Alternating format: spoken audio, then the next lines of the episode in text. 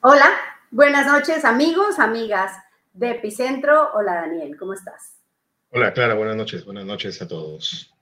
Bueno, el hombre del momento estás, ¿no? Has hecho un montón de contenido para Epicentro. Creo que nuestros amigos epicéntricos están muy contentos contigo. A ver, confirmen en el chat si es así, por favor. No, no. No, no, nada de eso, nada de eso. Estamos igual haciendo lo que siempre hemos hecho desde hace varios años y ahora toca, toca informar lo que tenemos que informar. Em, hemos, eh, les hemos entregado a nuestros amigos en realidad eh, varias primicias con mucho esfuerzo, con mucho cariño, es además decirlo, en estas eh, dos últimas semanas y sobre todo en lo que concierne a la presidenta Dina Boluarte ¿verdad? Ahora en la relación que tuvo con eh, eh, el empresario Henry Chimabukuro, a estas alturas difícil de negar, en plena segunda vuelta electoral. Bueno, como ayer no tuvimos programa, hemos informado todo el tiempo, pero ayer la fiscalía pues eh, tomó la decisión de abrir, de incluir a mm, Pedro Castillo, por supuesto la presidenta Dina Boluarte y Henry Chimabukuro en la investigación por, eh, pues por este caso de posible financiación de fuente ilícita, que además es una cosa, eh, como nos explicó el martes también eh, Iván La Negra, pues estrenarían con ellos esta nueva ley. La ley, antes se, se consideraba esto lavado de activos, se llenó ese vacío en la legislación peruana y bueno, hay una investigación por financiación ilícita de campaña, ¿no? Sí, interesante porque justamente el, todo empieza con la declaración que nos da Henry Shimabukuro, incidiendo en que él no tenía los documentos y que los tenía la fiscalía, pero, pero el equipo especial de fiscales contra la corrupción en el poder, que, está a cargo de la fiscal Marita Barreto, y entonces él decía, eh, esta fiscalía tiene, tiene mis, pruebas, tiene mis, mis documentos, eh, yo no sé si esto, esto, está bien mi señal o, está fallando, o no sé, dígame. Eh, te congelaste, pero te escuchamos. Te, ves por momentos, ya. mientras habla Daniel, pongamos, Ricardo, por favor, el tweet de hoy. Hemos puesto algunas fotos, algunas fotografías nuevas en las últimas horas, porque estos son imágenes de la entrevista de, del fin de semana, pero tenemos, has publicado también fotografías nuevas, ¿no? De, de, de que confirman la relación que es innegable. Bueno, eh, se fue Daniel, publicamos en las últimas horas una fotografía, unas imágenes de eh, eh, Henry Chimabukuro fumigando la oficina de Dina Boluarte. Esta es otra imagen en la que el señor de camisa celeste, pues es de polo celeste, no, de camisa, ¿no? Es eh, Henry Chimabukuro y en el centro claramente se ve la presidenta y el lápiz, que era el símbolo de la campaña. Y el título del programa es eh, El Congreso muestra los dientes. Bueno, esta es la, la fumigación. Recuerdan que en los momentos más duros de la pandemia, en un momento todavía largo, complicado de la pandemia, fumigaban, ¿no? Ponían ozono y estos eh, productos para desinfectar los espacios. Bueno, era Henry Chimabukuro desinfectando la oficina de Dina Boluarte. Agradecemos a los medios que nos dan crédito con nuestras imágenes. Es feo tener que ponerle ese sello así, pero la verdad es que usan nuestros contenidos y no nos dan crédito y nosotros somos un medio chico, somos pobres pero honrados y entonces nos gusta que nos den crédito, que, que reconozcan el trabajo que hemos hecho. Por eso tenemos que poner esos sellos así. Les agradecemos a todos los que sí hacen y nos dan el crédito, ¿no? Sí, sí, disculpen, eh, eh, no sé qué pasó con, mi señal. Eh, estabas presentando unas fotografías. Claro, después de la entrevista con Henry Shimabukuro, después de nuestro reportaje en el que publicamos los primeros vouchers, ¿verdad? Ahí ya han ido apareciendo. Entonces el, fiscal lee eso y dice, oye, acá hay indicios reveladores. el, fiscal dice, entre comillas, nuevos criminales. Y entonces se abre investigación o los incluye en la investigación del crimen organizado. Ya luego nosotros hemos eh, eh, añadido nuevas, nuevas evidencias, por ejemplo, estas fotografías que están aquí, revelan cercanías, que revelan em, o que contradicen lo que inicialmente había negado la presidenta de la República. Ahora, eh, también habíamos publicado, creo que ya tú lo, tú lo comentaste, una factura de, del Hotel de Arequipa, etcétera, etcétera, esta fotografía que hemos publicado hoy día. Claro. Eso lo vimos el martes, no es que, la factura. Sí. Exactamente. No es, que parezca una telenovela, sino que es lo que vamos obteniendo y vamos publicando. Entonces, esto, esto va, no va a tono con el comunicado del día de ayer de Palacio de Gobierno. Por eso es que lo hemos publicado. En eso consiste el periodismo. Claro. Muy bien, pues ya tenemos a nuestro invitado, así que solo más adelante vamos a hablar de la, del indictment, de la, de la acusación contra Donald Trump, que es una noticia, la noticia internacional del día, de las relaciones entre Perú y Colombia. Pero hoy en el Congreso eh, hubo cuatro horas de debate al ministro de Educación, eh, Oscar Benavides, por las declaraciones. Recuerden que eh, él dijo que ni, los animales exponían así como las mujeres eh, aymaras a sus hijos en las protestas y entonces eh, por eso lo llevaron al Congreso, pero terminó siendo un debate sobre otras cosas, los congresistas cada uno pidiendo una cosita para su, para su, su, su pueblo, para su mm, población, para su departamento y bueno, ese es otro asunto. Pero vamos a hablar de educación. ¿Por qué? Porque el exministro de Educación Jaime Oscar Becerra, solamente Oscar Becerra, no es Oscar Benavides. Ay, perdón, ¿por qué dije? Bueno. Oscar, no, el ministro de Educación. El ministro de Educación, bueno, pero el exministro de Educación, Jaime Saavedra, no sé si se ve bien este libro, eh, ha publicado este libro.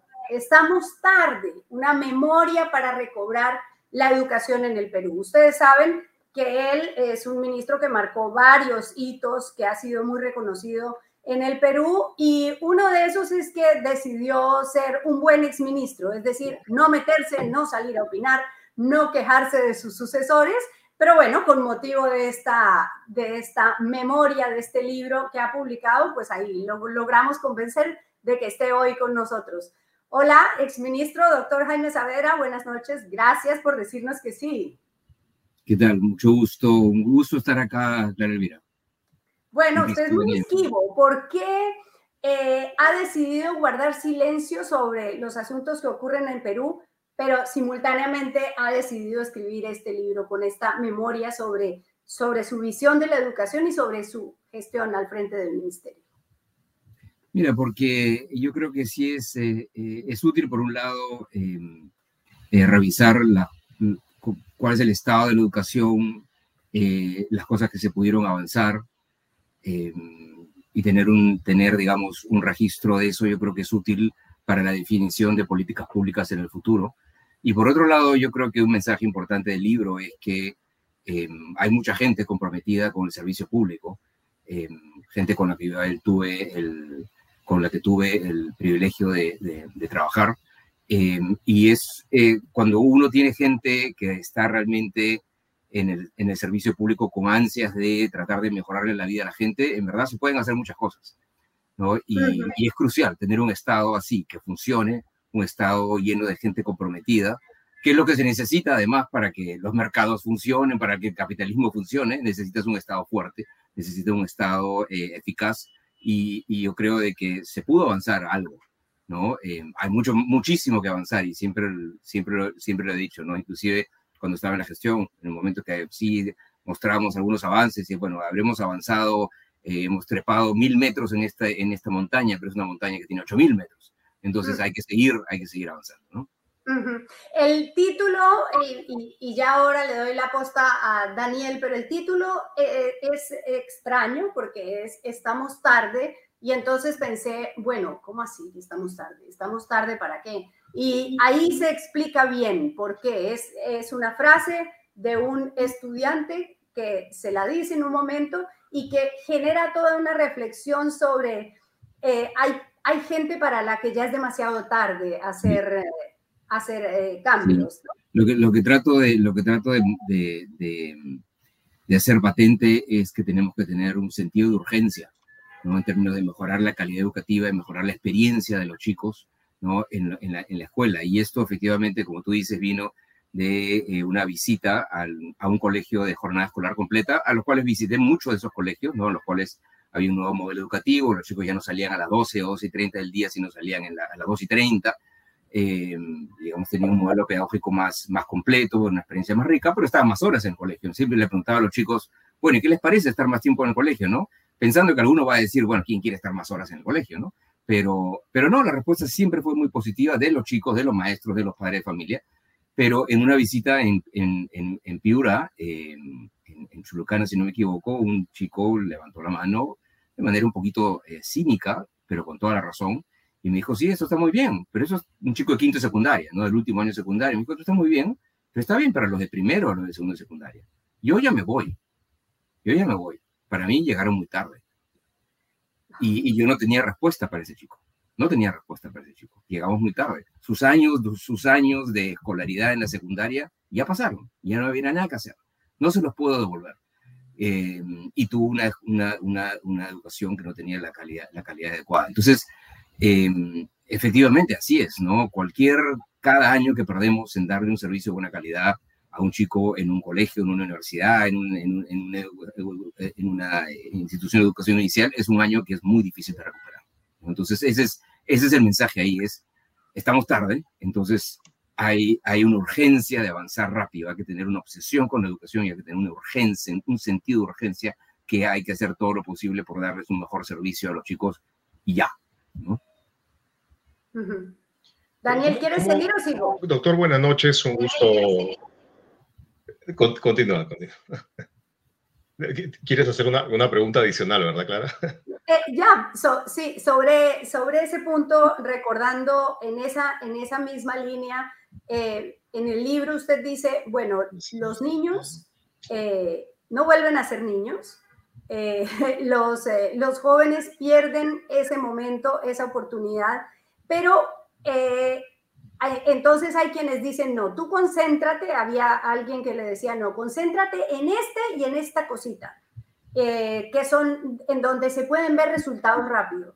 Y entonces usted responde, no, no, la cadena de la educación tiene que ser toda y la urgencia es toda, es en toda la cadena porque en toda la cadena se impacta mucha gente. ¿Cómo, cómo explicar eso para que quede claro para todos, para quienes no han leído claro, el libro? Claro, a veces, a veces este, tanto en mi trabajo en el Perú, pero como trabajo en otros países también, dice, bueno, si, por ejemplo, en dice la educación primaria está muy mal, los chicos no están aprendiendo, eh, no logran los aprendizajes fundamentales, no logran acabar la primaria leyendo, hay que focalizarle, focalizarse, focalizarse en eso únicamente. O otros se pueden decir, no, hay que focalizar en la educación técnica porque los chicos necesitan una oportunidad de empleo y, y eso es lo más importante. El punto es que eh, yo no puedo priorizar entre la niña de 8 años y el chico que tiene 20 años. Eh, y el chico que tiene 20 años va a decirle, no, mira, ¿sabes qué? La educación básica es lo más importante, voy a invertir en el chico de 8 años, en ti ya no voy a invertir.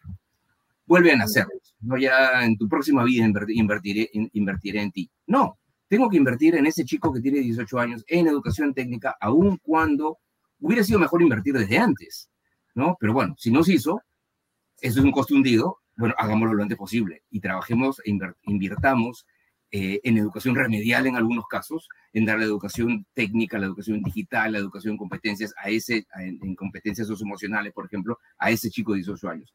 Y al mismo tiempo, tengo que invertir en educación básica en los chicos que tienen 7 o 8 años.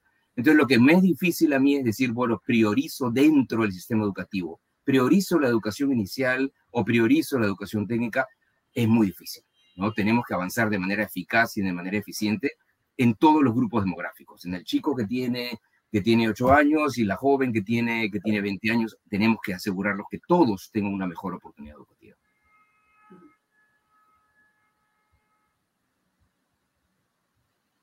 Daniel. Doctor, eh, ahora que no sé si se me escucha bien, claro, espero que se me escuche bien, porque la verdad es que no, eh, mi, mi, señora está fallando terriblemente. Ahora usted eh, menciona que usted cree en un Estado fuerte para que funcione el capitalismo, cosa que usted lo señala en el libro, es una de las cosas que usted subraya como idea, como idea central en el libro. estaba pensando en que, claro, debido lamentablemente en nuestro sistema político hay una carencia de debate de ideas y pese a que usted cree en el capitalismo, a usted lo acusaron de comunista y por eso es que en parte por esta hubo, digamos, una, una ya una, una ojeriza desde el inicio de su designación por parte del Fujimorismo, lo terminan sacando. Pese a que usted no es ni comunista ni, ni, ni, ni por asomo, usted eh, quizás si hubiese habido, digamos, en ese momento, si, si este país fuera un poco distinto y si hubiese habido un debate de verdad en el Congreso, se hubiesen dado cuenta que usted más bien cree en el capitalismo. Entonces, esa es parte, sí, Esa es parte de la desgracia, ¿verdad? Yo soy un economista liberal, ¿no? Pero un economista liberal cree que todos tienen que todos somos iguales y todos tenemos que tener las mismas oportunidades, todos tenemos que ser libres. ¿no? Pero ser libre no es, dame la libertad de, no me pongas regulaciones para que yo pueda vender más fácil. La libertad no es, este, no me regules con la SUNEDO. No, la libertad, la libertad positiva es, yo te tengo que dar todas las herramientas para que puedas ser libre, ¿no? Un chico que, que no tiene educación, porque sus padres no tienen dinero, o porque nació en una zona rural, o por cualquier razón, ese chico no es libre. Ese chico no es libre. Entonces, liberal, liberal es justamente asegurarte que todos tengan la capacidad de ser libres. Y la capacidad de ser libres vienen de tener todas las herramientas y que tener las herramientas para ser libre no dependan de dónde hayas nacido, de quiénes sean tus padres, etc. Entonces, eso requiere de que nos aseguremos como sociedad que todos tengan educación de buena calidad, que todos tengan una salud de, buena calidad. En el caso peruano, eso implicaba, por ejemplo, eh, hay que, que eh, reforzar y, y fortalecer la educación pública, ¿no? Porque ese es un gran mecanismo igualador de oportunidades. Si tienes una, una educación pública de buena calidad, te aseguras que todos los niños tengan, eh, tengan las herramientas para poder ser libres, ¿no? Entonces, eso, no te hace, eso es lo más lejano de ser comunista, ¿no? Eso es justamente, eso es, eso es confiar, ¿no? en las capacidades de las personas, para que las personas por su cuenta puedan progresar, ¿no? Por eso la importancia también del libro, lo menciona, del tema de igualdad de oportunidades, ¿no? Ese es el tema absolutamente central. Más liberal que eso es imposible. claro, usted, eh, eh, usted, recuerda que le quiso, eh, que quiso impulsar la educación pública y le quiso dar calidad, que ese era su objetivo, darle calidad a la, a la educación pública. Y claro, y, y por querer priorizar la educación pública, también el sector mercantilista del empresariado también le puso la cruz a usted. O sea, tuvo estos dos frentes más un tercero que, era el de la izquierda que le decía a usted más bien neoliberal. Claro, claro, es, era entendible, ¿no? Si uno venía a ser un economista, había trabajado los 10 años anteriores en el Banco Mundial, entonces, bueno, es un economista ortodoxo, ¿no? Y, y, yo leía cosas que decían, enviado por los yanquis, enviado por el imperio, ¿no? Pero este, eh, pero bueno, tampoco, ninguno, de los, ninguno de los extremos es, es, es, eh, es correcto, pero como tú dices, ¿no? El, tema central es que tú tienes que tener una educación pública de buena calidad si es que quieres asegurarte eh, oportunidades para todos. Una, una, una, anécdota que menciono ahí en el, en, el, libro es que en algún momento di una conferencia, una charla en la sociedad, en la sociedad del oro y la plata que tenían interés simplemente en saber qué se estaba haciendo como, con la reforma educativa. Me, parecería, me parecía excelente que tuvieran interés en lo que estaba pasando, decir, una charla. Y una cosa que ahí mencioné es, si nosotros comparamos dos países, por ejemplo, el Perú con Canadá, ¿no? Países de treinta y tantos millones de habitantes, un país rico en minería, rico en recursos naturales. Eh, si yo hago la, si yo en una audiencia similar en Canadá ¿no? de los mineros, digamos, más, este, más exitosos y, con, y con mayores recursos en Canadá. Y yo les pregunto a los mineros en Canadá, ¿dónde están? ¿En qué colegio están sus hijos? Eh, muchísimos me van a responder en un colegio público. ¿no? Si hago esa pregunta en el Perú, y pregunto en qué colegio están sus hijos, y pregunté, ¿alguien está teniendo sus hijos en un colegio público? Ninguno tenía sus hijos, sus hijos en un colegio público. Eh, esa es la diferencia entre Perú y Canadá. No, no es que uno tiene minerales y el otro no tiene minerales. Los dos tienen minerales. ¿no? Los dos tienen recursos naturales, los dos tienen bosques, ¿no? Y los dos tienen gente, ¿no? Pero uno, uno ha decidido no invertir mucho en asegurar que todos tengan la oportunidad.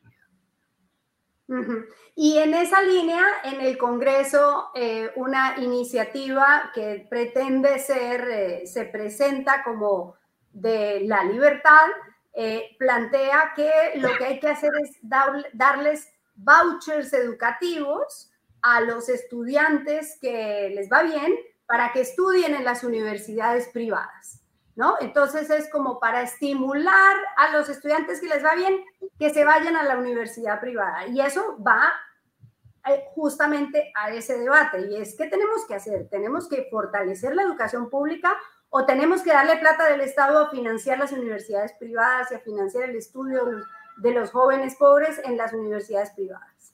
Bueno, eso es, este, eso es factible de hacer, pero no es fácil hacer, ¿no? Es, es como dar una beca.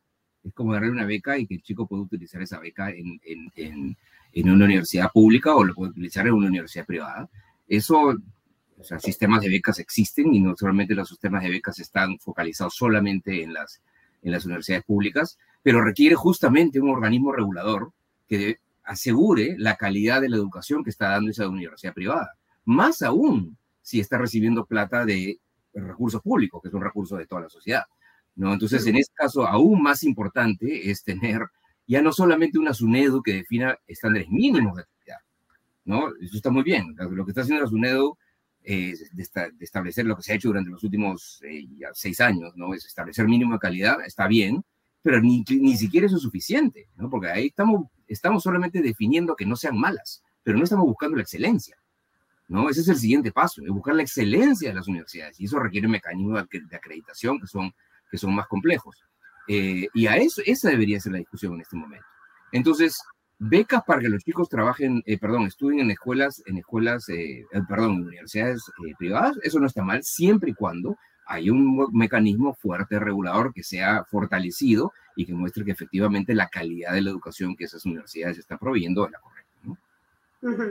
Durante buena parte del libro hay una, una obsesión suya por que fue así la gestión en el ministerio y entiendo que así ha sido a lo largo de su vida, por revalorizar la carrera de ser profesor, la revalorizar el hecho de que los más importantes de la sociedad deberían ser los que entran a la carrera magisterial.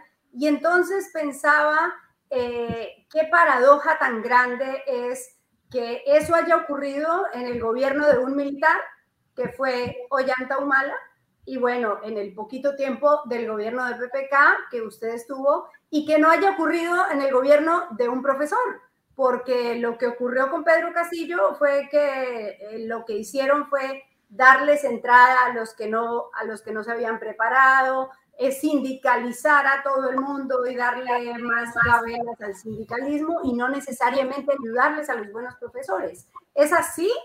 Eh, ¿Está, está eh, relativamente ajustado el diagnóstico?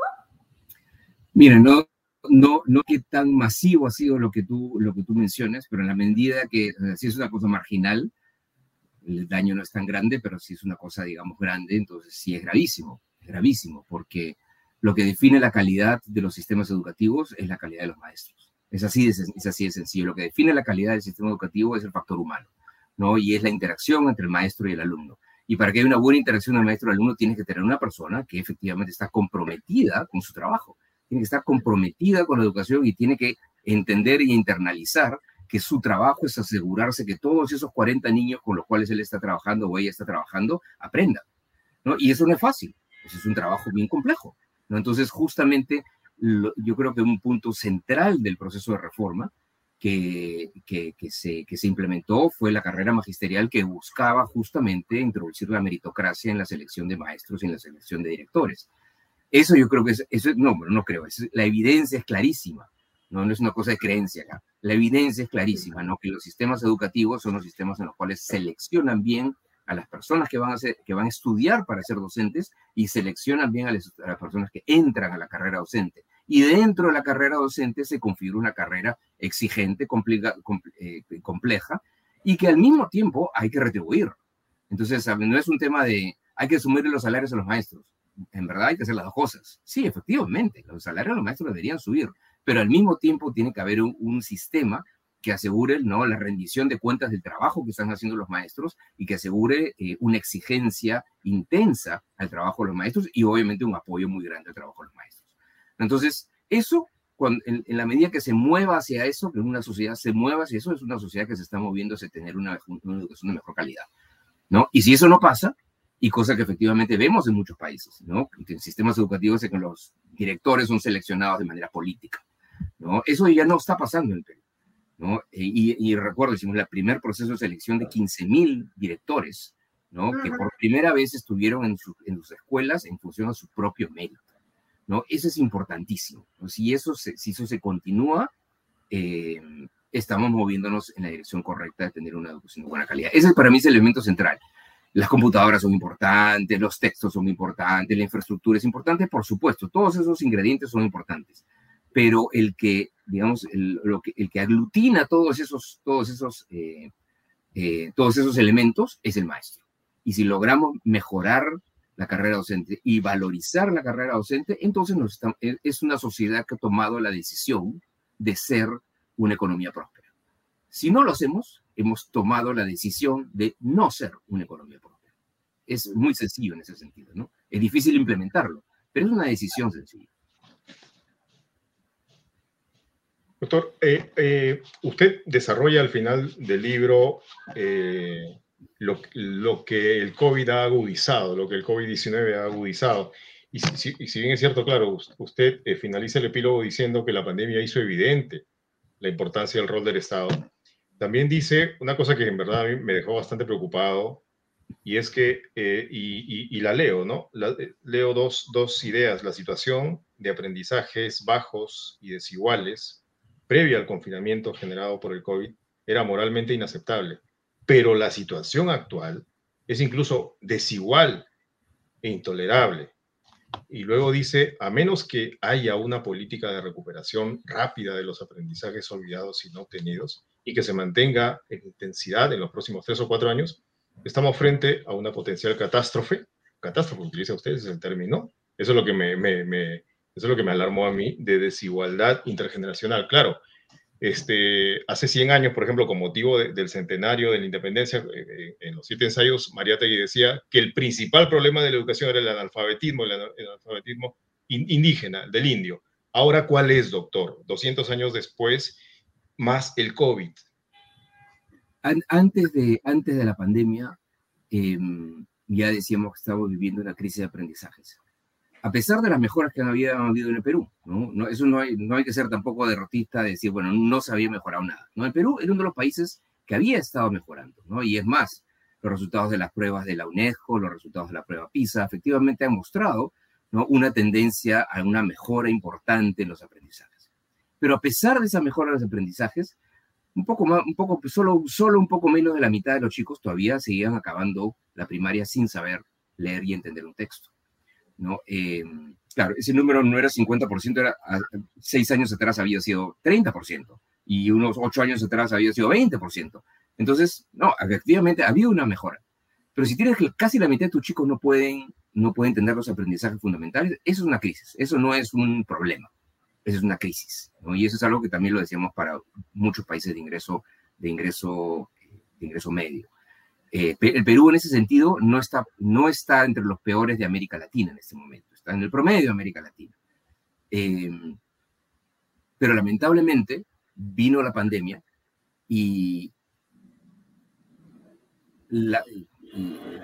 es, es triste que muchas sociedades, incluyendo el Perú, decidió que una herramienta para combatir la pandemia era cerrar las escuelas.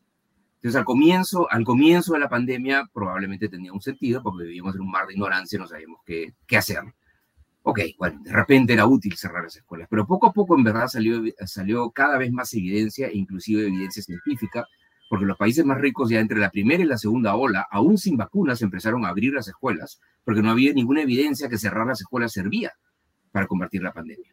Entonces empezaron a abrir las escuelas. Es más, Suecia nunca cerró las escuelas, las escuelas primarias, porque decía, no tengo evidencia que esto sirva para combatir la pandemia. Entonces, como no tengo evidencia, entonces no la cierro.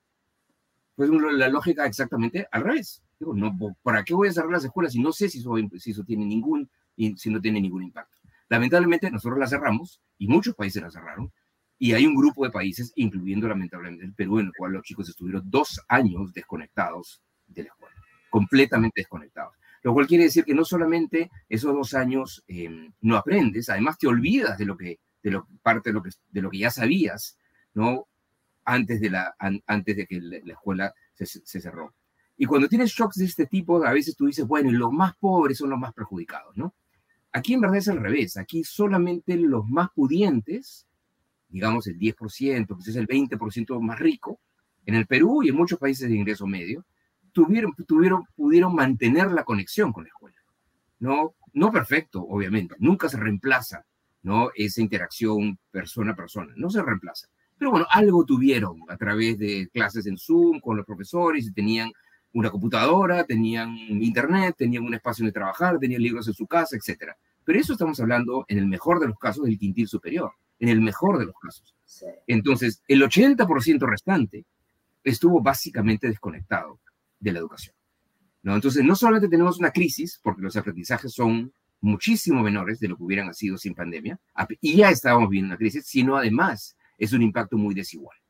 ¿no? Esto es como una bomba de neutrones, ¿no? Que cayó sobre el planeta, no destruyó los edificios, los dejó igualitos, pero destruyó a la gente, ¿no? De distintas maneras, ¿no? Con obviamente con la pandemia misma, pero el efecto que puede tener más de mediano y de mediano y de largo plazo es el impacto sobre esta generación cuya productividad, cuyo bienestar, cuyos ingresos en el futuro pueden verse muy afectados si es que no hacemos algo hoy. ¿Se puede hacer algo? Sí se puede hacer algo. ¿Es fácil? No es fácil, pero sí se puede hacer algo en términos de aceleración y recuperación de los aprendizajes intensivamente en los próximos dos, tres, cuatro años. Hmm. ¿Cuánta falta nos hace usted, doctor Jaime Saavedra? Yo le quiero decir que he disfrutado mucho leyendo su libro. Eh, cuenta para, para los que les gusta leer. Realmente es muy interesante porque tiene datos, pero va adobado con, con experiencias, con, con situaciones que vivimos, que vimos, como el día que lo censuraron y que estaba en una escuela en Guanta y siguió, terminó terminó la, terminó la ceremonia y volvió a hablar con su gente, a dar las gracias y a entregar. Y eso yo creo que marcó primero el inicio de una crisis eh, política en el Perú que todavía no termina y sobre todo marcó un quiebre muy importante en, en la educación. Pero se nos acaba el tiempo. Así que solo los invitamos a que lean Estamos tarde, que es el libro de de Jaime Saavedra y gracias por estar aquí en réplica y por todo lo que hizo por la educación en el Perú. Les agradezco que hayan leído el libro, por, lo que he visto sí lo han leído. Sí, sí, muchísimas gracias por eso, muchísimas gracias. Bueno, señor, gracias. Muchas gracias, ya nos vemos, gracias. Muy bien, de verdad, es, es muy conmovedor, ¿no? Tiene unos testimonios ahí tremendos de, de maestros que nunca habían tenido una oportunidad, de maestros a los que a los que les dieron la oportunidad de aprender inglés, que enseñaban inglés y que no sabían inglés, ¿no? Y que, que pudieron viajar. Es, es impresionante, nos hubiéramos quedado la hora, pero tenemos más invitados. ¿Estás con el micro cerrado?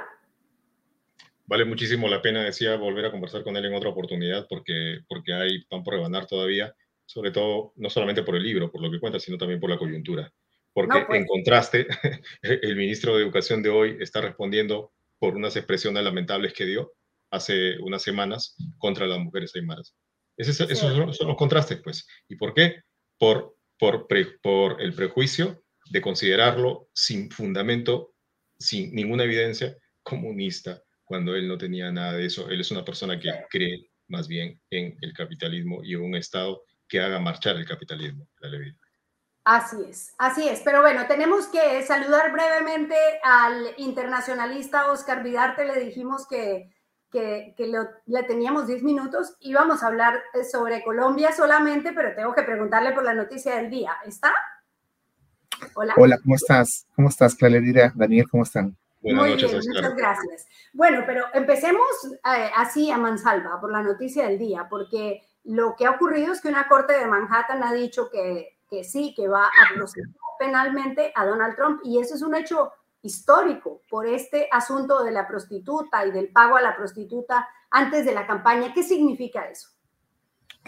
Bueno, yo creo que va a tener, creo que puede ser lamentablemente utilizado por Donald Trump dentro de lo que él ha dicho hace unas semanas, que ya está en campaña, ¿no? Es decir, yo creo que esto va a ser, lamentablemente se va a terminar politizando una situación judicial que creo que Donald Trump puede aprovechar para dividir más al país. Si algo logró Donald Trump durante sus cuatro años de la presidencia es fracturar Estados Unidos y dejarlo completamente dividido. Y creo que lo que va a pasar es Donald Trump utilizando esto en su campaña política, dividiendo el país aún más de lo que ya se encuentra. Ahora, es importante en cualquier país, como pasa en el Perú, que un presidente o un expresidente pueda rendir cuentas ante la justicia es muy importante. Ya lo que ha demostrado Trump es que Trump no pudo hacer frente, aunque quiso hacerlo, a la fuerte institucionalidad estadounidense, ¿no? Un Trump en un país como el Perú hubiera hecho lo que hubiese querido, pero en Estados Unidos la institucionalidad pues le impidió hacer muchas cosas. Y en este caso es positivo que un expresidente con este tipo de cuestionamiento pueda terminar en la justicia, siempre es bueno.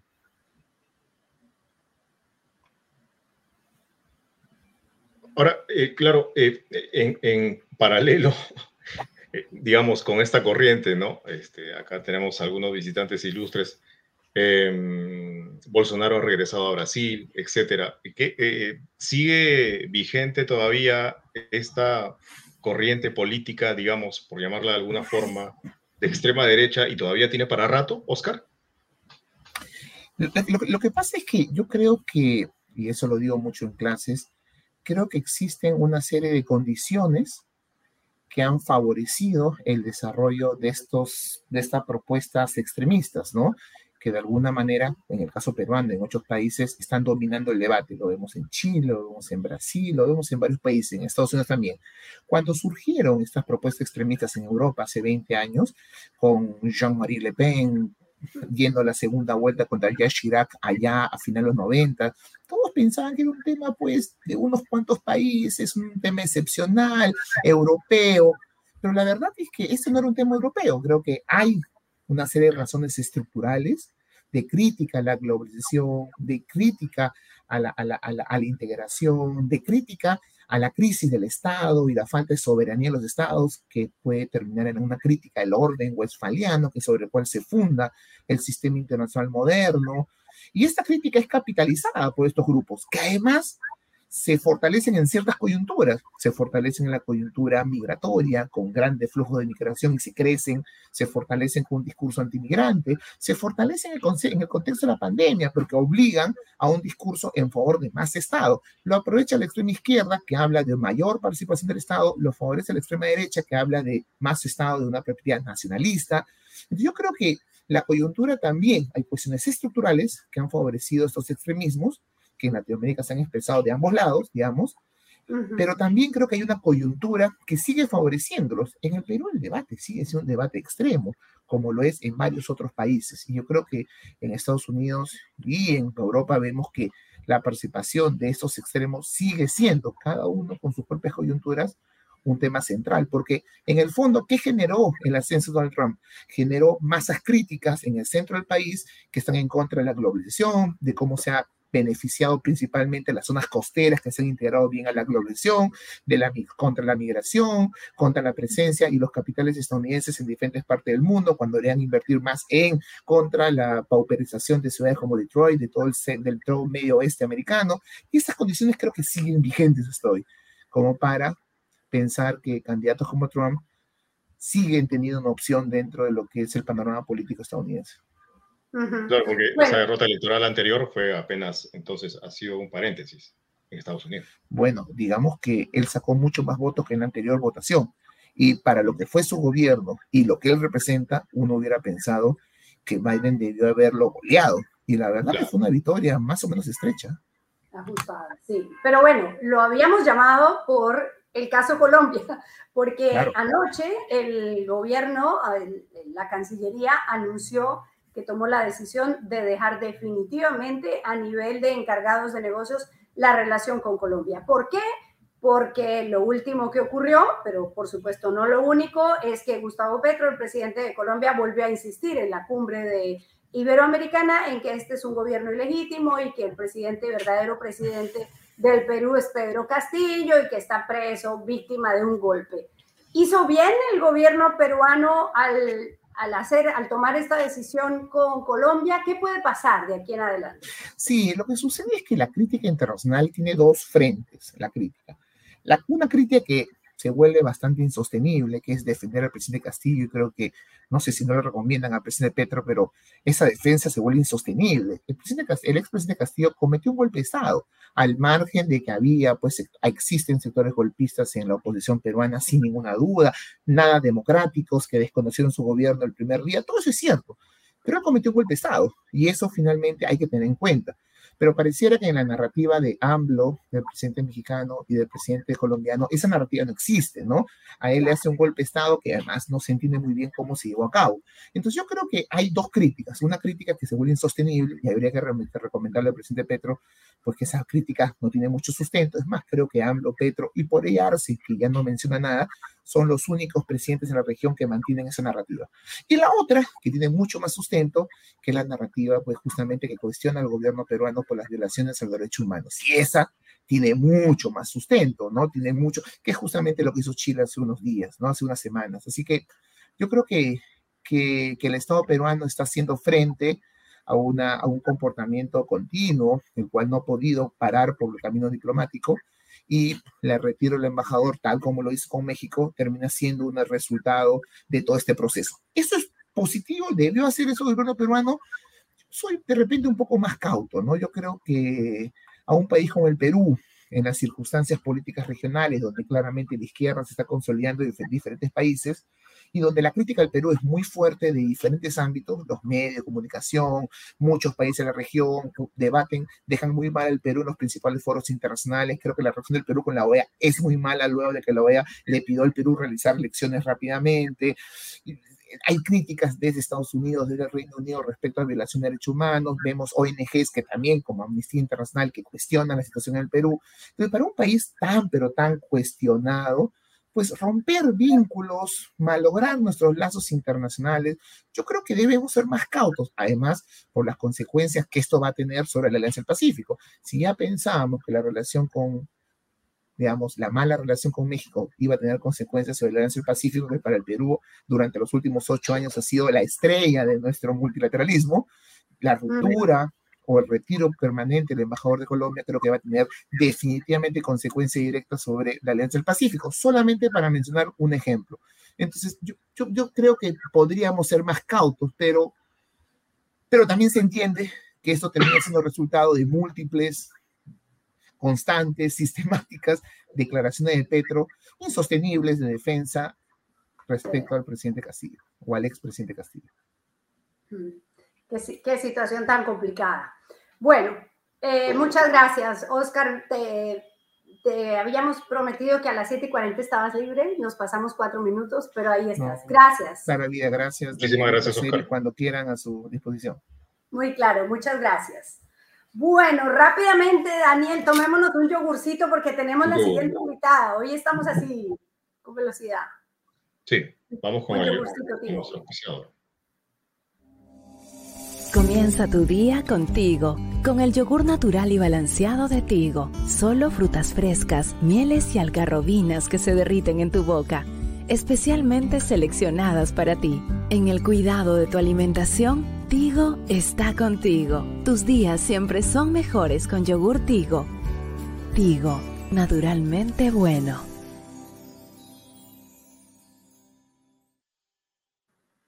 Gracias, tío. Buenísimo, refrescante.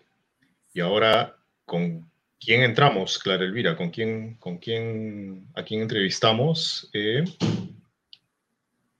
está, está, está con nosotros la ex primera ministra Mirta Vázquez, ya está con nosotros conectada. Buenas noches, ex primera ministra Mirta Vázquez. Muy buenas noches. Buenas noches, Clara Elvira y Daniel. Muchas gracias por la invitación. No, no, todo lo pues, contrario. ¿O empiezas? Clara Elvira. Bueno, eh, yo quería preguntarle por la reunión de ex primeros ministros. Vi un tuit suyo y entonces, primero le quiero preguntar eh, si la invitaron. Yo entiendo que la indicación que tenían de la presidenta Dina Boluarte era que nada que oliera al gobierno de Pedro Castillo, el señor que la llevó a ella a la plancha presidencial, eh, podía estar en esa reunión y luego, ¿qué piensa de ese encuentro, de esa foto, de la masculinidad de la foto, de todo lo que entraña esa reunión de esta semana? Sí, bueno, en principio, em, precisar que a mí no me invitaron en ningún momento y creo que el criterio no ha sido eh, solamente el hecho de que yo haya pertenecido al gobierno de Pedro Castillo, porque he conversado con algunas de mis colegas ex primeras ministras que tampoco fueron invitadas. Creo que el criterio más bien ha sido no invitar a personas que realmente estamos en pro de la democracia y, bueno, eso es sintomático porque creo que la foto misma lo decía, ¿no? Em, invita el ahora eh, primer ministro a un grupo de ministros, varones en su mayoría, todos ellos que vienen del ala conservadora, ¿no? Pertenecientes muchos de ellos a gobiernos que han negado derechos fundamentales a poblaciones eh, históricamente excluidas. Bueno, eso también mm, da cuenta del de aislamiento cada vez mayor de este gobierno, ¿no? ¿Quién acude a reuniones? ¿Con quién quiere legitimarse? Eh, es un gobierno que prácticamente están gobernando em, de puertas adentro y solamente eh, quiere conversar con aquella gente que eh, probablemente cree que comparte los valores y los, uh, la manera de gobernar, digamos, que tienen ahora, que está basada en el autoritarismo, ¿no? Es absolutamente contradictorio con el mensaje que permanentemente plantea la presidenta eh, de que eh, su gobierno propugna la, la, democracia, etcétera, pero sobre todo con esa crítica hacia un supuesto machismo, ¿verdad? Eh, contra, contra ella, que es mujer. Entonces, ahí hay una contradicción eh, tremenda. Eh, hay, usted no es la única presidenta, expresidenta del Consejo de Ministros. Entonces, fíjese, este, esta, aquí, hay, aquí hay un conflicto entre la realidad y el discurso de la presidenta, ¿verdad? Sí, un discurso que creo que ha sido instrumentalizado por ella, ¿no? Para justificar, digamos, el rechazo que tiene la población legítimamente hacia su gobierno, que no es un rechazo que empezó de origen, porque en realidad eh, yo creo que gran parte de la población, y me incluyo cuando ella eh, asume la presidencia, entendimos que era una asunción que estaba en el marco de la sucesión legal que manda la Constitución, eh, pero creo que con los días y la manera como ella se propuso gobernar y con quién se propuso gobernar, en realidad sí generaron un rechazo generalizado de la población y que de ninguna manera tiene que ver con el hecho de que sea mujer, por el contrario, creo que las mujeres haciendo una reflexión sobre la manera como eh, la, que sería la primera presidenta del país está gobernando, llegamos a la conclusión de que en realidad ella, em, a pesar de que em, tiene, digamos, la condición de mujer, pero eh, está gobernando con prácticas absolutamente machistas, patriarcales, em, de la mano, digamos, de esas viejas eh, prácticas que mm, normalmente tienen varones autoritarios que quieren imponerse, además usando la violencia. Entonces, creo que no es suficiente, como lo decían algunas compañeras, el hecho de que sea mujer. Creo que mm, ella está gobernando, pero no representa al, sector de las mujeres en definitiva en el país, ¿no? Eh, no, sigue, sigue. claro, claro, claro. Ya, eh, solo quería decir que para quienes no tienen memoria, podemos hacer una lista de quienes han sido primeras ministras en el Perú. Eh, eh, Beatriz Merino, Rosario Fernández, Ana Jara, Violeta Bermúdez, Mirta Vázquez.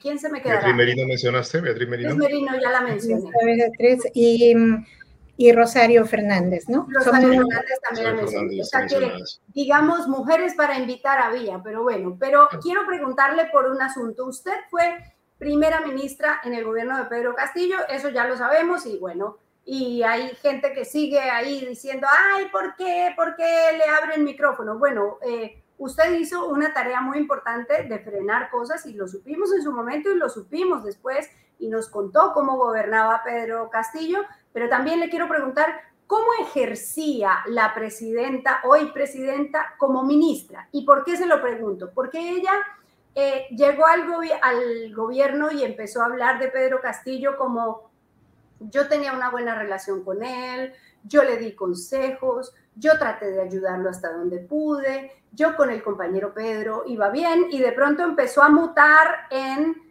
Pedro Castillo es lo peor que le ha pasado a la historia de la humanidad y yo estoy aquí, todo soy víctima de una venganza de Pedro Castillo. ¿Cómo era esa relación Dina Boluarte, Pedro Castillo en el gobierno cuando usted era primera ministra?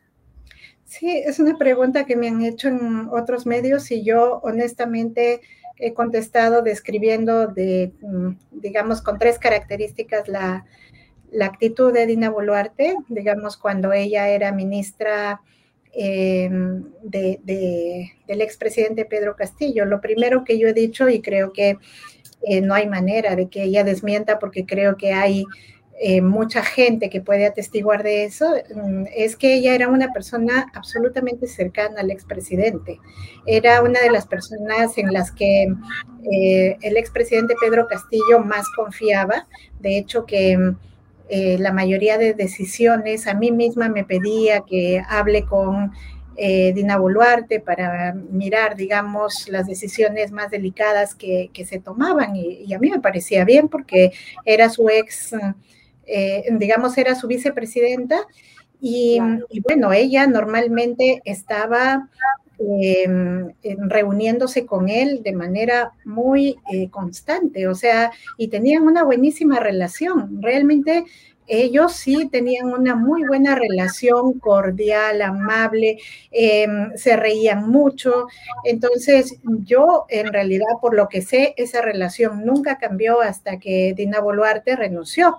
Entonces, me parece a mí muy extraño que ella argumente ahora, porque al principio fue honesta, ella dijo, yo no me peleé nunca con el presidente, eh, me da pena que él esté en esta condición, porque yo creo que nunca hubo una ruptura, que me parece que el argumento que ha tomado ahora es un pretexto para buscar un responsable, digamos, de su deslegitimación. Eso primero. Lo segundo es que yo nunca le vi actitudes autoritarias a ella. Era una ministra más bien en su sector, digamos, entre todos los sectores de bajo perfil. Eh, por eso es que yo postulo siempre que alguien tiene que estar gobernando con ella, ¿no? Ella no es una persona que asume estas actitudes, incluso yo le veo esas actitudes que claramente están impostadas cuando sale, se pronuncia. Em, ella no es una persona así, entonces me parece que sí, eh, adentro alguien construye el personaje de Ina Boluarte y alguien em, dicta un poco las directrices de por dónde llevar al gobierno, porque ella no es una persona que tome esas determinaciones. Entonces me parece que sí hay un corresponsable de esto, ¿no? Y ¿Cuál es el momento, en su opinión, que marca el punto de quiebre en la personalidad, en el desenvolvimiento, en la performance de la hoy presidenta? Yo creo que el punto de quiebre em, y la, transformación está determinada eh, por las alianzas que ella ha hecho, ¿no? Que me parece que son alianzas pragmáticas para mantenerse en el poder y que básicamente eso la obliga a asumir decisiones que seguramente no son propias, pero que tiene que asumirlas porque eso es el seguro para mantenerse donde está. desde mi punto de vista, no vale la pena la, manera como ella está gobernando el Estado, solamente la está terminando de eh, pulverizar no solamente como una política, sino como persona, ¿no? Pero bueno, ella ha decidido mantenerse en el poder y me parece que todas estas actitudes y, toda esta suerte de... Em, eh, digamos, actitudes que, ahora está tomando se deben a, que quiere mantenerse donde está. ¿no?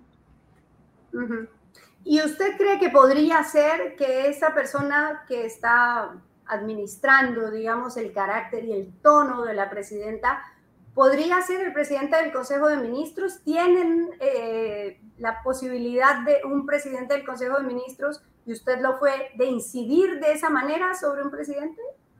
Bueno, de que tiene el poder, por supuesto, ¿no? Y creo que claramente... Em, eh, él es la persona con más poder, incluso le hemos visto en varias ocasiones que a veces incluso la contradice, ¿no? Ella salía de dar una versión y un par de veces yo la he visto, he visto a Otárola casi contradiciendo lo que Dina Boluarte ya había declarado. Entonces me parece que claramente él es la persona eh, que mueve los hilos ahí. Ahora, em, digamos, legalmente en, en un gobierno, digamos, en una situación normal, el presidente es la figura más importante, pero el primer ministro siempre tiene un poder eh, fundamental, digamos, eh, normalmente eh, tienen que hacer un gobierno en, consonancia, en coordinación, ¿verdad? Pero hay un problema cuando el primer ministro se sobrepone, digamos, en las decisiones al presidente o la presidenta de la República, ¿no? Uno tiene que saber realmente eh, cuál es el espacio y, las funciones que le toca, que nunca deben sobrepasar la primera figura, ¿no? Que es la del presidente. por mi parte, Permítame, Daniel, solo redondear aquí una pregunta, y es por una figura que ha sido cercana a la presidenta y que de la que se ha hablado mucho, que es su hermano Nicanor. Cuando usted estuvo en el gobierno, ¿lo vio, lo conoció, lo vio al lado de ella? ¿Alguna vez ¿La buscó? ¿Alguna vez tuvo usted un contacto con él, con el hermano Nicanor Boluarte? No, yo nunca he tenido ningún contacto con él. Em, sé que era muy cercano a ella y que era como una persona clave para ella. Eso se sabía, digamos, pero yo nunca he tenido la oportunidad ni de conocerlo, ni de intercambiar con él. Em, yo creo que también la dinámica que teníamos eh, hacía que cada ministro esté pues muy en su cartera. Eh, yo también estaba enfrentando como varias cosas eh, complejas, así que yo no tuve oportunidad como de eh, conocer de cerca la dinámica de, Dina dentro de su, de su ministerio, ¿no?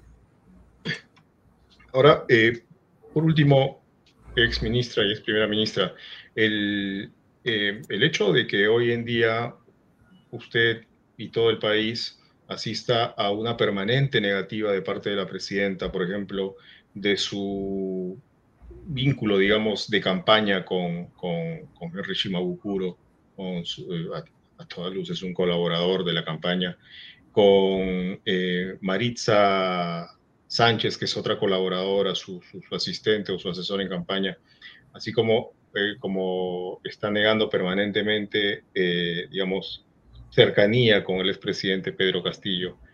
Eh, ¿A usted la sorprende o usted ya veía algún, alguna señal, algún atisbo de esta personalidad que hoy en día se le está conociendo? Mm, bueno, yo creo que, claro, respecto a su personalidad me sorprende un poco, pero creo que la dinámica que ella está adoptando eh, la entiendo un poco en el sentido de que tiene una explicación, ¿no? Porque ella, por ejemplo, se rodea de gente como eh, una señora que no tenía más mérito que ser su amiga, eh, tiene a su lado personajes que están eh, relacionados con ella solo por vínculos amicales o personales, su hermano, digamos, eso tiene una explicación también en su precariedad política. Ella es una persona que no tiene partido político, que no tiene una base política y claro, es muy difícil para alguien que no cuenta con eh, esa, eh, digamos, eso que es un requisito absolutamente necesario para un gobierno, claro, eh, que haga es, explicable que tenga a su lado gente que en realidad no le va a sumar, no le va a ayudar, sino que en realidad son como eh, simplemente personas que están eh, tratando de, estar a su lado para un poco hacer de soporte personal, emocional, no se gobierna con los amigos, con los hermanos, etcétera. Ese es un problema político y por eso es que el país camina también mal cuando eh, no tenemos, digamos, una figura política que tenga un soporte eh, lo suficientemente adecuado para gobernar. Eso mismo le pasó al, eh, al expresidente Castillo, ¿no? No tenía un soporte como para poder gobernar, entonces su círculo más cercano era sus amigos, la gente en la que confiaba. es, es, como para reflexionar esta, esta situación de precariedad política, cuánto tiene un impacto, cuánto impacto puede tener sobre un gobierno. Y lo otro es que, claro, salen cosas como su relación con Henry Shimabukuro, con gente que también se ve que han estado en una dinámica eh, en la que mm, no es una dinámica política normal, sino que son las malas prácticas políticas de que te reúnes o llamas a gente que te puede dar el dinero, pero que con la cual no compartes, digamos, no eres parte de una apuesta política, programática, sino que eh, se manejan las cosas pragmáticamente hasta... Em, eh, en, digamos, en un ambiente casi de corrupción, intercambias dinero a cambio de que luego estés en un puesto, eso es parte de, una corrupción, ¿no? Y creo que eso se repite mucho, lo hemos visto en otros líderes políticos y es posible que Dina Boluarte también haya estado en esta dinámica por todo lo que está saliendo, ¿no? Así que... Eh, es una pena porque creo que está siguiendo todos los pasos de los anteriores mandatarios y, bueno, es una tristeza que tengamos en camino a alguien que asume el gobierno y que puede terminar en la cárcel, ¿no? Es la desgracia de los últimos tiempos. Bueno, ex primera ministra, muchísimas gracias por esta entrevista, por estar con nosotros, por estar con nuestros, eh, nuestro público. Un gran gusto. Hasta una próxima. Muchísimas gracias, Daniel. Muchas gracias. Muchas gracias por acompañarnos en réplica. Bueno, qué complicado. Recuerda que, Mirta, Mirta Vázquez denunció el gabinete en la sombra, del que hacía parte Chimauco. Claro. Y se lo comentó al ex ministro del Interior, Abelino Guillén, y ahí es que viene ese primer rompimiento fuerte de Abelino Guillén con el gobierno y, poco después de Mirta Vázquez con el, con el gobierno, con el, presidente, con el expresidente Pedro Castillo. Sí, e, ella tiene razón, por eso es que él cae tan rápido, ¿no? Y por eso él era tan huérfano de apoyo político. En fin, ¿qué nos toca, Clara Elvira? Bueno, nos toca Invent, veamos Invent y luego hablamos de unas noticitas así como al cine. Veamos Invent.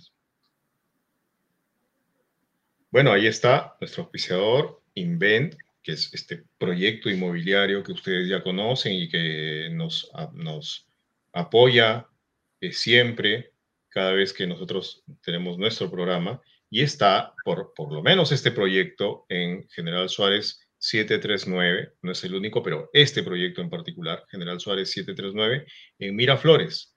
Y bueno, siempre eh, está el número que nos acompaña para que ustedes, si se interesan por los proyectos de Inven, puedan llamar 919-474-707 y los respectivos correos electrónicos y la página web que es facilísima, invent.com.pe, a quien le agradecemos, por supuesto, por patrocinar nuestros espacios. Muy bien, pues este proyecto de Invent eh, Suárez 739 está cerca de, del Parque Kennedy en Miraflores y hay cuotas desde 4.300. Gracias, Invent, por apoyar el proyecto. Gracias, Invent. Muy bien, pues eh, hay otra noticia, hay, hay, algunas noticias del Congreso. Eh, rápidamente, el, Congreso decidió ver el tema de la vacancia de la presidenta, que fue presentado hace 60 días, pero hasta ahora, bueno, hasta que empezamos el programa y no me han informado, o sea que supongo que no ha ocurrido, no han mm, dado conocimiento, informado de la moción de vacancia. Y lo que sí dijeron es que hoy evidentemente no se va a votar, sino que se da cuenta de la moción y en la siguiente sesión se tiene que votar si se admite a trámite la vacancia. Por eso decíamos en el titular, el Congreso muestra los dientes así, pero no muerde, ¿no? O sea... Como dice el dicho, eh, pero no muerde. Exactamente, ladra, pero no muerde. ¿Por qué? Porque la verdad es que eh, sí les sirve mucho tener ahí un, un mecanismo de presión a la presidenta, como tuvieron presionado también a Castillo. Las razones no las discutimos pero digamos, esas mociones de vacancia les ayudaban a conseguir cositas también en el Congreso. Por otro lado, en el Congreso hoy ocurrió, se sustentó el, el, concepto de, que venía de la Comisión de Ética, el informe que venía de la Comisión de Ética sobre el congresista Cordero John, John Tai, eh, que está denunciado por patear a su pareja, por una agresión intrafamiliar, parece que muy grave.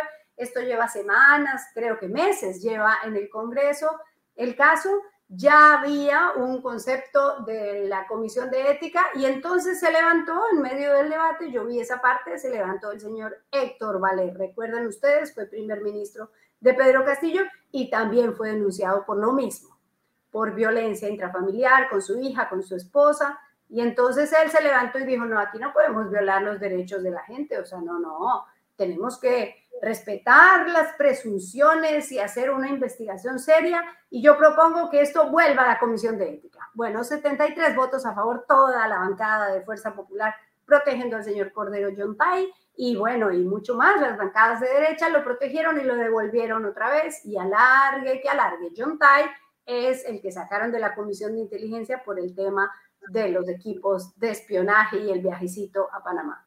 Bueno, claro, ese es el sentido de urgencia de nuestros congresistas para temas tan delicados como este. violencia familiar, nada menos. Este es el sentido de urgencia en el Congreso para casos de violencia familiar.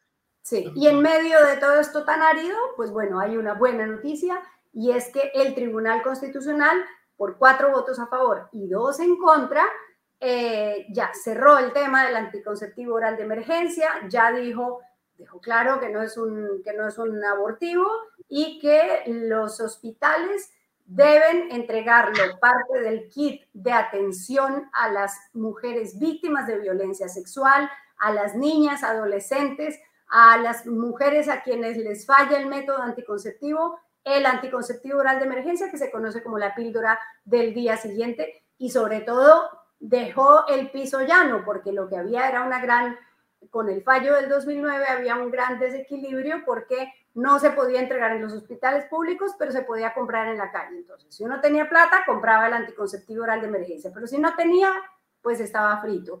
Luego estaban operando con un amparo provisional, pero ya ahora esta es una decisión del TC. Lo que llama la atención es que uno de los dos votos en contra es de la única mujer magistrada del Tribunal Constitucional. Qué difícil es entender, entender a los demás y ser mujer y no entender a las mujeres. Es bien, bien polémico, ¿no? Ella se llama la magistrada Luz Pacheco Serga. Ella votó en contra de que las mujeres tengan acceso a la píldora del día siguiente por, fin el, por fin el Tribunal Constitucional tiene un fallo acorde con las necesidades, acorde, exacto, acorde con los, con los tiempos y acorde, bueno, con, con la razón.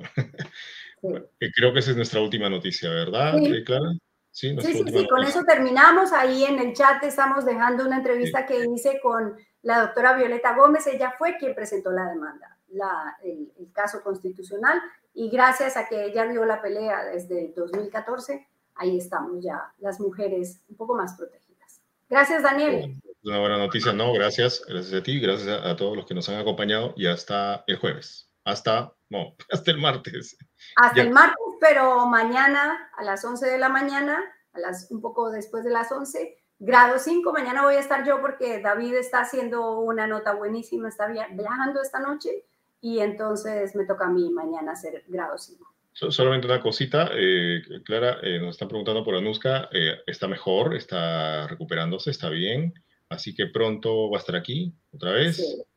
Paciencia, calma. Sí, ahí está, ahí está chateando, ya chatea y ya nos pone muñequitos en el, en el programa. Un beso, Anuska, desde aquí. Va bien, va bien, va bien. Adiós. Chao. Feliz noche.